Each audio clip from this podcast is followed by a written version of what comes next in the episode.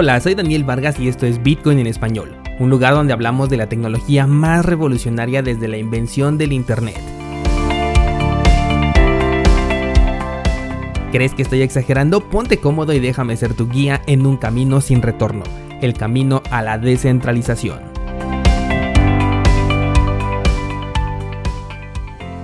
¿Qué tal descentralizados? ¿Cómo están? Hoy es jueves 15 de octubre de 2020 y aprovechando que el precio de Bitcoin no tiene nada que reportar, pasémonos directamente a las noticias porque el día de ayer me atrasé bastante con ustedes. Vamos a comenzar con la OCDE, que es la Organización para la Cooperación y el Desarrollo Económico, y es que dijo que va a analizar el marco regulatorio para las criptomonedas en general. Están buscando tener un documento completo ya para el próximo año y el objetivo es que las criptomonedas queden reguladas en temas de declaración fiscal, es decir, pago de impuestos. La organización dice que las leyes actuales no son adecuadas para activos de esta clase, o sea, las criptomonedas, por lo que se necesita una regulación adecuada. ¿Quién lo necesita? Me pregunto yo, ¿ellos o nosotros? Atención descentralizado, porque dentro de esta nueva regulación se van a considerar tanto a las monedas estables, obviamente esto no aplica para DAI y proyectos similares, incluye también a las monedas digitales de los bancos centrales, o sea, el nuevo dinero de uso común, que obviamente va a tener que cumplir con estas nuevas regulaciones eh, creadas por los mismos que emiten este dinero. También van a incluir a los protocolos de prueba de participación. Ojo aquí porque fíjate hasta dónde quieren llegar. No digo que puedan hacerlo, pero me sorprende que están pasando de ser eh, aquellas instituciones que criticaban a las criptomonedas y que las llamaban estafas a hablar ya con términos propios del criptomundo, como en este caso la prueba de participación, buscando una limosna. Y por último también van a incluir a las finanzas descentralizadas. Así es, también quieren que se pague impuestos por utilizar un servicio DeFi. Si esto lo explicáramos en palabras de un político, lo que está buscando con esta regulación es garantizar la transparencia fiscal con respecto a los activos digitales que dijeron que nunca reconocerían, incluyendo los ingresos derivados de la venta de estos mismos. Bien que saben acomodarle a las palabras, ¿verdad? En este punto sí es muy importante tomarlo en cuenta porque este agregado va a ir sobre el dinero fiat, me refiero a, los ingresos derivados de la venta de las criptomonedas, no va a ir directamente sobre las criptos, sino sobre el dinero, sobre tu moneda nacional. Así que considera de una vez que esta es una implementación que sí o sí vas a ver en el mediano plazo. Según el artículo que estaba yo leyendo, todavía no tienen claro si los usuarios, eh, como nosotros, nos veríamos obligados a reportar nuestras tenencias o esta ley aplicaría solamente para entidades centralizadas como exchanges y custodios también están buscando que las entidades centralizadas participen en el estándar común de información. ¿Qué es esto? Es básicamente que todos los países tienen que cooperar dando acceso a la información bancaria de sus clientes. Estamos hablando de nombres, montos, movimientos. Todo esto ya se realiza dentro del sector bancario y lo que se busca ahora es traspasarlo también al entorno de las criptomonedas, que todos los exchanges, todos los bancos, todos los medios centralizados, sin importar en qué rincón del mundo se encuentren, entreguen esta información. Una frase que me encantó de esta nota es la que hace referencia a la motivación que tienen para realizar estos cambios, y es que dicen que la inversión en monedas virtuales es significativa y representa una base impositiva potencialmente importante. Otra vez hablando en términos de político, pero en términos de los descentralizados esto quiere decir las criptomonedas están moviendo demasiado dinero y nosotros no nos estamos quedando con absolutamente nada, tenemos que solucionarlo. En este programa ya estamos acostumbrados a estas noticias porque lo hemos sostenido desde tiempo atrás. De hecho, es una medida que ya considero un hecho total y solamente estoy esperando el día en que se haga realidad. En lo personal me parece una de las mejores respuestas por parte del gobierno ante las criptomonedas. O sea, no estoy esperando nada bueno de ellos, ni mucho menos espero que se queden de brazos cruzados viendo cómo crece este sector. Pero una respuesta irracional y equivocada sería tratar de prohibirlas, porque por un lado ni siquiera tendrían éxito y además tendrían que invertir tiempo y dinero sin obtener ningún beneficio de esta prohibición. Por eso se me hace lo más coherente una regulación fiscal como la que te estoy platicando. Por eso yo creo que lo normal es que se rindan ante la descentralización y se conformen con las limosnas que puedan recuperar gracias a los servicios centralizados. Aunque no cantes victoria todavía, porque mira, si le meten impuestos a los exchanges, estos impuestos van a salir de tus tradings, de tus cambios de criptomonedas. Obviamente no va a salir del dinero de la empresa, no va a salir de su bolsa, por lo que las comisiones por trading para usuarios van a incrementar en el mediano plazo para poder solventar este impuesto. Fíjate que hoy las noticias van a estar muy relacionadas con este tema y es que lo que ahora te voy a contar es sobre Rusia y una especie de cepo cambiario que quieren implementar.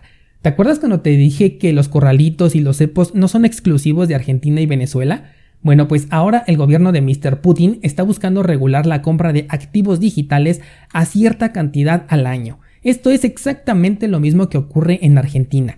El monto está poco por debajo de los 8 mil dólares al año y esto también se debe a que el rublo, que es la moneda de, este país de Rusia, está perdiendo mucho valor en los últimos años.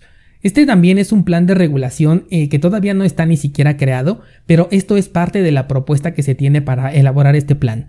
Ahora, este cepo o esta limitante no va a aplicar para todos, solamente para usuarios no calificados mientras que usuarios calificados sí van a poder comprar abiertamente sin ningún problema.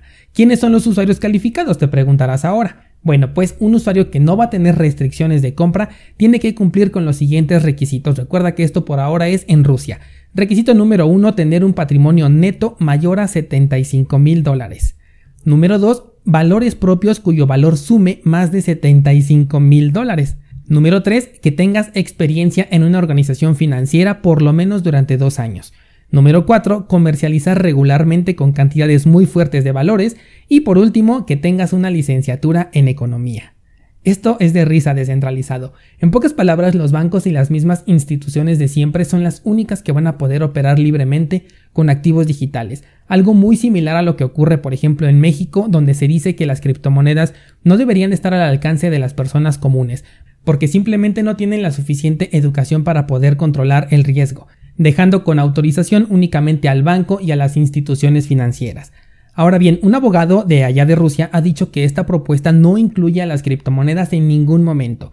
Se está refiriendo únicamente a los activos digitales, o sea, a las nuevas monedas digitales de los bancos. En cierta forma es una regulación que está mirando hacia el futuro porque por ahora todavía no existen estos activos, así que no tienen tanta prisa en sacarla. Sin embargo, me creo muy poco que no vayan a incluir a las criptomonedas dentro de esta regulación o que obviamente en el mediano plazo pues ya le creen su propia eh, regulación específica. Pero fíjate que si tuviera que darle un voto de confianza a este país, por lo menos estoy consciente de que Mr. Putin sí conoce la base de este sector cripto, porque cuando se le preguntó si Rusia crearía su propia criptomoneda, la respuesta de este señor fue que una criptomoneda en principio debe de ser descentralizada y eso por supuesto que no ocurriría con la moneda oficial del país. Así que Mr. Putin no está tan perdido. Ahora dejamos Rusia y nos trasladamos a España con una nota que te debí traer el día de ayer. Y es que han aprobado ya un nuevo proyecto de medidas de prevención contra el fraude fiscal. Te digo que se parecen mucho a las noticias de hoy. Esta vez ahora en España, ahora sí han ido sobre las criptomonedas en específico y es que de nuevo ya se dieron cuenta de que no lo pueden detener, que no es una moda, que resultó no ser una estafa como mucho tiempo lo sostuvieron, al menos para las personas, porque curiosamente el único estafado terminó siendo el gobierno, el banco, las instituciones, porque ahora solamente se quedan viendo cómo se mueven millones sin que ellos obtengan un solo euro por ello. Este nuevo proyecto va mucho más allá que la de los impuestos de la que estábamos hablando al principio del episodio, porque lo que busca es regular y conocer todo movimiento de compra, venta, transacción, intercambio o lo que sea que tenga que ver con cualquier criptomoneda, tanto en aplicaciones móviles, aplicaciones de escritorio, exchanges, DeFi, etc. Esta ya es mucho más específica. El argumento es el mismo cansado, aburrido e incoherente de siempre, la prevención del fraude y de actividades ilícitas con las criptomonedas. Mientras tanto no hablan del tema de los bancos que han sido, son y serán siempre parte no solo importante sino esencial del lavado de dinero. Es como si no pudiera existir una parte sin la otra, es decir, no puede existir el lavado de dinero sin el banco y no puede existir el banco sin el lavado de dinero. Una dependencia bastante peculiar. Pero bueno, aquí eh, lo que se está buscando es que los usuarios reporten todo movimiento que tengan con criptomonedas y por supuesto también las entidades centralizadas lo tienen que hacer. Para ellas sí no va a haber opción, ellos si quieren seguir existiendo lo van a tener que hacer sí o sí. Y ojo a esto, porque no solamente quieren enterarse de las transacciones hechas dentro del país, sino que todo movimiento que hagas, incluso internacional, también tienes que reportarlo. Ahora pensemos qué tanto poder tienen para conseguir esto. En realidad no tienen ningún poder para ello pero sí pueden afectar al sector de las criptomonedas. ¿A qué me refiero? Ningún banco, institución o gobierno podría regular a las criptomonedas. Lo que pueden regular son a las instituciones, a las empresas y al dinero fiat que ellos mismos han creado. Eso quiere decir que lo que está realmente a su alcance son los exchanges, las criptomonedas que sean centralizadas, cualquiera de ellas, Eh, también cualquier moneda estable que se te venga a la mente, obviamente que no sean del tipo DAI. Eh, servicios de custodia como por ejemplo Coinbase, blockchain.com, Bitso, etc. Bueno, Bitso no está trabajando en España, pero son ejemplos que te sirven para comparar diferentes servicios.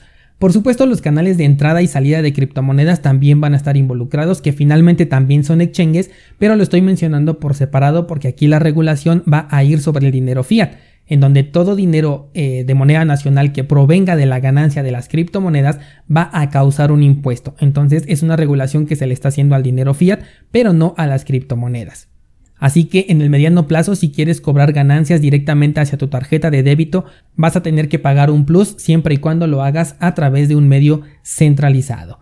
Ahora, si hablamos del usuario final, de por sí ya estamos viendo en algunos formularios de pago de impuestos la pregunta de ¿tú manejas criptomonedas o eres poseedor de algunas criptomonedas? Aquí una cosa curiosa es que las criptomonedas no se poseen, lo que realmente tenemos son llaves privadas que te permiten reasignar la posesión de cierta cantidad de criptomonedas. Eh, aquí se podría jugar con esta laguna, pero bueno. Entonces, un usuario común que responda de manera positiva a este formulario probablemente tenga que declarar una dirección Bitcoin en la que recibe sus criptomonedas para que ésta pueda ser auditada.